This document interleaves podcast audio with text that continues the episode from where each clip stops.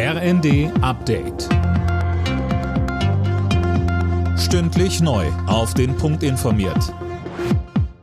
Ich bin Dirk Jostes. Guten Morgen. Nach dem Reinfall beim bundesweiten Warntag vor zwei Jahren wird heute ein neuer Versuch gestartet. Um 11 Uhr gibt es bundesweit einen Probealarm. Dann heulen zum Beispiel Sirenen, Handys schlagen Alarm und auch DAB Plus Radios reagieren auf das Signal. Dazu sagt uns Olaf Korte von der Fraunhofer Gesellschaft. DAB Plus kann jetzt mit diesem Wegsignal, was über das Sendesignal mitgesendet wird, Radios aufwecken bzw. zum Umschalten animieren. Es ist eine ähnliche Funktion, wie man sie aus dem Autoradio im Verkehrsfunk schon kennt, aber jetzt eben auch für herkömmliche normale Radios. Zu der Großrazzia in der Reichsbürgerszene werden immer weitere Details bekannt. Inzwischen wird gegen 54 Personen ermittelt, weil sie die Terrorvereinigung gegründet haben sollen.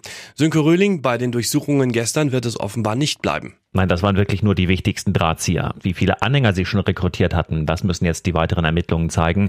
Verfassungsschutzpräsident Haldenwang betont aber, die Umsturzpläne waren ernsthaft und fortgeschritten. Und ein Umsturz, den kann man nicht mit zwei Dutzend Menschen umsetzen. Da müssen Tausende mitziehen. Und allein Reichsbürger soll es in Deutschland rund 21.000 geben. Dazu kommen noch zigtausend Rechtsextremisten. Allein hätten die paar jetzt festgenommenen das also auf keinen Fall durchgezogen. Heute startet in München der Prozess gegen den früheren Wirecard-Chef Markus Braun. Er und zwei Mitangeklagte sollen sich mit erfundenen Geschäften mehr als drei Milliarden Euro von Kreditgebern erschlichen haben. Braun weist die Vorwürfe zurück. Na, noch Wünsche zu Weihnachten? Dann lohnt sich in den nächsten Nächten ein Blick gen Himmel. Der alljährliche Meteorstrom der Geminiden ist im Anflug. Nächsten Mittwoch soll das Spektakel seinen Höhepunkt erreichen. Dann gibt es bis zu 150 Sternschnuppen pro Stunde am Himmel zu sehen. Jetzt steht es fest, trotz des WM-Debakels bleibt Hansi Flick weiterhin Fußball-Bundestrainer. Das hat der DFB am Abend nach seinem Krisentreffen mitgeteilt.